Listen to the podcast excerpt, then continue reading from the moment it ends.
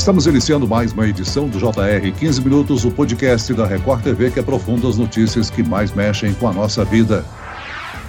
A migração de lojas físicas para o ambiente virtual causou mudanças no comportamento dos consumidores que passaram a adquirir cada vez mais produtos e serviços de forma online. Nesse sentido, lamentavelmente, fraudes em empresas varejistas se tornaram mais comuns. Em muitos casos, os golpistas usam dados de lojas físicas para falsas vendas e, depois de aplicarem um golpe em centenas de vítimas, desativam a plataforma. Quais são as fraudes mais comuns no varejo? Como evitar cair em golpes ao fazer compras pela internet? E é possível descobrir se um site é confiável? O 15 Minutos de hoje esclarece essas e outras dúvidas com o advogado da área de relacionamento do Instituto Brasileiro de Defesa do Consumidor, o IDEC, David Douglas Guedes. Bem-vindo ao nosso podcast. Obrigado, Celso. Quem nos acompanha nessa entrevista é a repórter da Record TV, Mariana Bispo. Mariana, no Jornal da Record você conversou com algumas vítimas desse tipo de golpe. Eles não receberam os produtos que pagaram. Olá, Celso. Olá, doutor David. Obrigada pelo convite mais uma vez. Exatamente isso.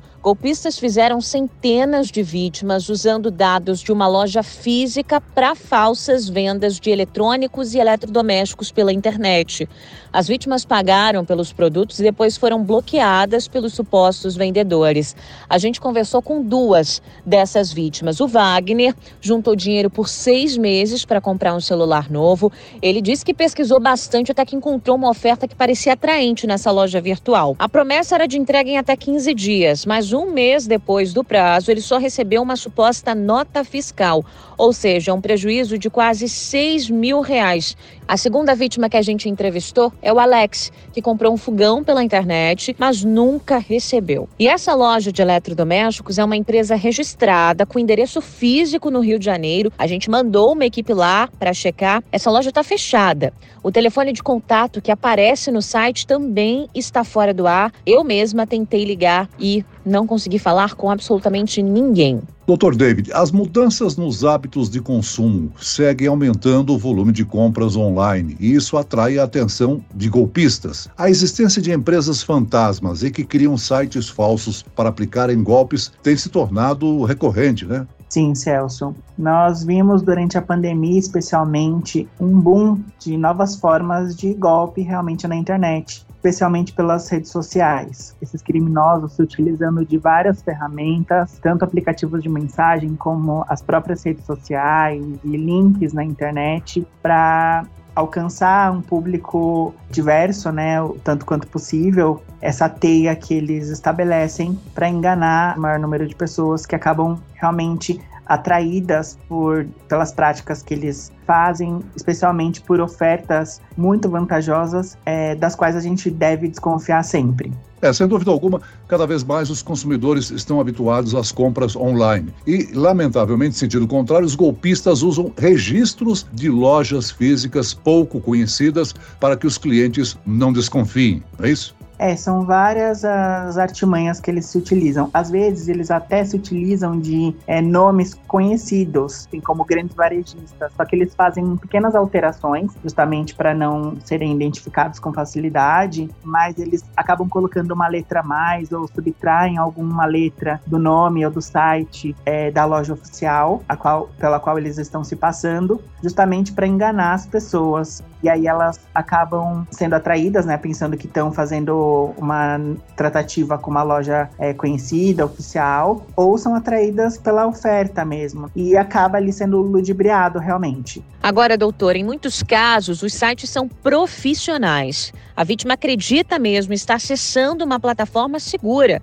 Como identificar anúncios enganosos de vendas de produtos ou até mesmo a credibilidade da plataforma? A gente sempre fala no IDEC de uma tríade muito importante. Primeiro, aquela questão do, de você verificar né, se você realmente precisa do produto e não e tentar evitar comprar produtos que não sejam efetivamente úteis ou necessários naquele momento, porque aí você fica um pouco mais munido, digamos assim, de não cair né, nesse tipo de situação, de oferta muito vantajosa e, enfim, você acaba tendo uma condição melhor de desconfiar. né? Se você não tá ali exatamente suscetível àquele assédio, né? Depois você verificar, fazer uma pesquisa de fornecedores que sejam confiáveis. Então, é, isso envolve, inclusive, você verificar a reputação dessa, desse site, desse comerciante, desse varejista na internet. A gente tem o site do Procon, é, a própria Senacom por meio da consumidor.gov e outras plataformas que são conhecidas, que não são oficiais, mas em que a gente vê que funcionam como fóruns de consumidores que fazem comentários, avaliações. É sempre positivo você fazer uma pesquisa se você não conhece aquele varejista.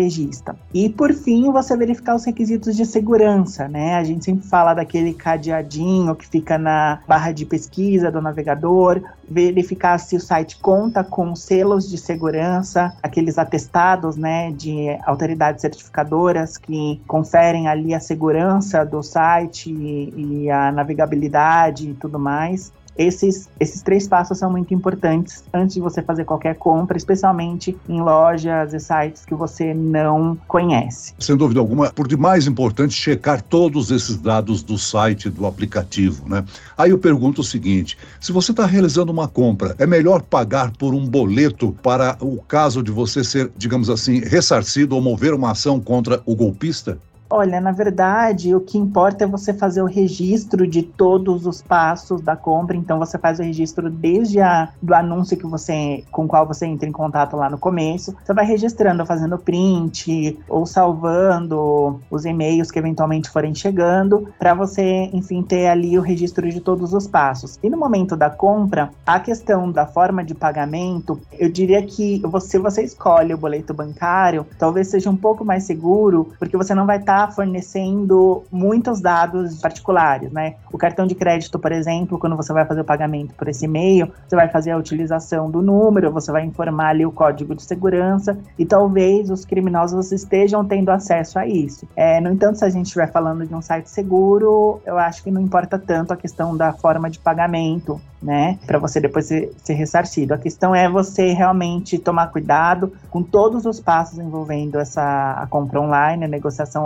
online, porque a gente sabe que eles têm ali mecanismos de acessar dados sigilosos do consumidor em qualquer momento da compra, e isso é muito perigoso. O golpista da internet se aproveita da distração, né? Ou dessa ansiedade do consumidor de ver uma oportunidade de algo barato e já querer comprar. Promoções exageradas e links atrativos precisam de uma atenção redobrada, não é mesmo? É importante desconfiar, doutor. Exatamente. O consumidor ele precisa desconfiar de ofertas muito vantajosas. Ele precisa ali estar tá sempre verificando, né, se ele está realmente querendo esse item. Ele é, fazer uma pesquisa de mercado para ver qual é a média de preço. Se for uma oferta de um fornecedor desconhecido por um preço muito aquém do que é realmente praticado pelos varejistas mais conhecidos, então ele precisa evitar essa oferta. E ainda há situações em que os criminosos continuam aplicando golpes na internet através da mesma loja, apenas alteram o endereço. Como as vítimas devem proceder nessas situações? Se você tem acesso a informações de identificação desse fornecedor, o CNPJ, o telefone, o endereço, é bom você checar a procedência se realmente existe. Eu me lembro, por exemplo, de um fato em que uma consumidora que nos procurou no IDEC ela acabou contratando um empréstimo pela internet através de um link suspeito. Ela forneceu vários dados, fez um pagamento para obter esse empréstimo e o bandido sumiu. Só que aí ela tinha pego ali o CNPJ e o endereço. O endereço era um galpão no meio do nada, assim, num lugar é, deserto, que provavelmente estaria abandonado. E o CNPJ era de uma empresa antiga, como você havia mencionado no começo, que já estava é, inativa há muito muito tempo no CNPJ. E aí esse também, essa também é uma dica para o consumidor, para ele pegar o CNPJ e verificar ali no, no site da Receita Federal, no site da Junta Comercial, enfim, e verificar o endereço, caso ele não conheça esse fornecedor com antecedência. Agora, doutor David, muitos consumidores adotaram o Pix como forma de pagamento das compras, né, por ser um método instantâneo, rápido. Essa modalidade torna o estorno em caso de golpes ainda mais complicado. Nós já falamos aqui do boleto, da preocupação com o cartão de crédito, há inclusive determinados cartões que possibilitam você criar um cartão virtual para utilização só numa compra e depois cancela essa virtualidade do cartão. Existe forma segura de pagamentos de compras online?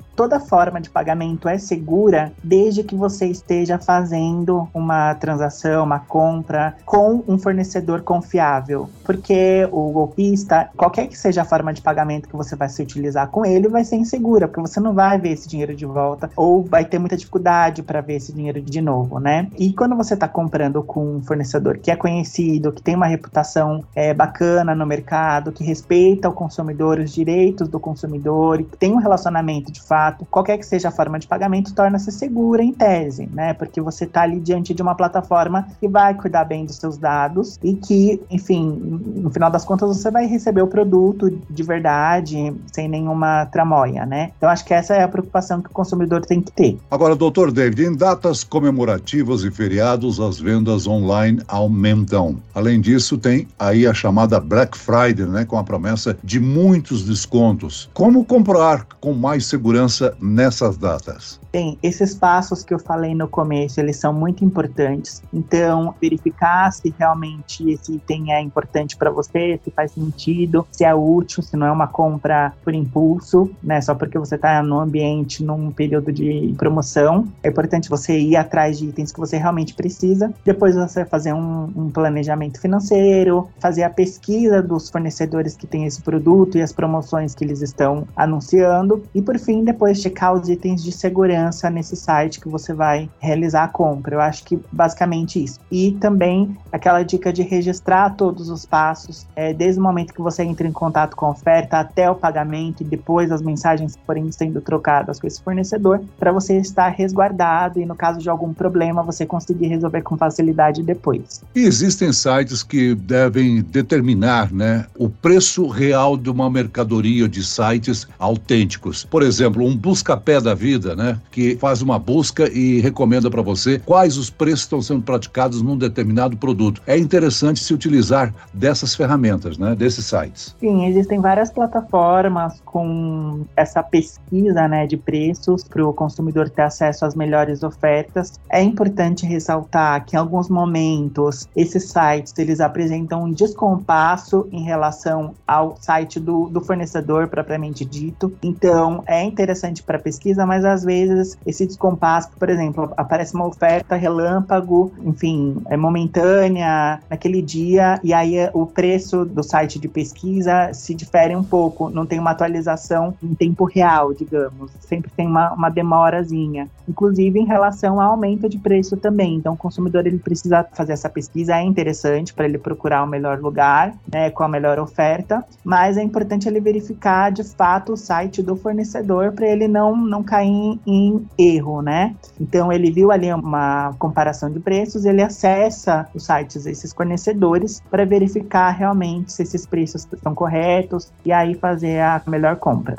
É claro que a Mariana trouxe uma reportagem do Jornal da Record mostrando pessoas que foram lesadas, ou seja, realizaram compras, não receberam produto e perderam dinheiro. O que, que o consumidor deve fazer ao perceber que foi vítima de uma fraude? Quais são as ações imediatas, Dr. David? Olha, se o consumidor ele verificar, ele vê que tem indícios realmente de fraude, a primeira coisa que ele tem que fazer é registrar um boletim de ocorrência, porque esses golpes que acontecem na internet, elas são crimes, crimes de estelionato, outras figuras criminais também que podem estar envolvidas. Então é importante comunicar para a Polícia Civil. Em vários estados, a Polícia Civil ela inclusive recebe essas reclamações, essas denúncias pela internet. Então talvez a pessoa não precisa sair de casa para fazer esse relato para a polícia. É, é, muito importante esse passo, tá? Em seguida, se ele conseguir identificar o fornecedor de alguma forma, ele pode, se for realmente uma empresa, ele pode registrar uma reclamação no Procon, por exemplo. E se ele estiver fazendo essa transação por meio de um marketplace, ele precisa informar para essa plataforma, para esse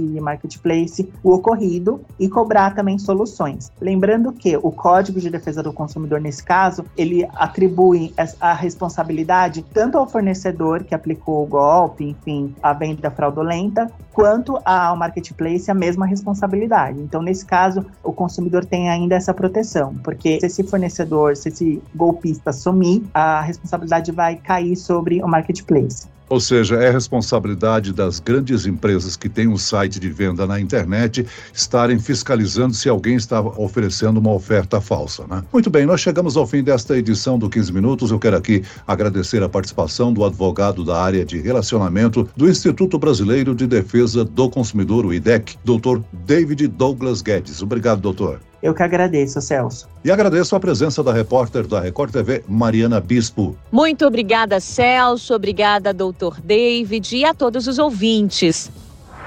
Esse podcast contou com a produção de David Bezerra e dos estagiários Lucas Brito e Cátia Brazão. Sonoplastia de Wendel Montalvão. Coordenação de conteúdo Edivaldo Nunes e Deni Almeida. Direção editorial Tiago Contreira. Vice-presidente de jornalismo Antônio Guerreiro. E eu, Celso Freitas, te aguardo no próximo episódio. Até amanhã.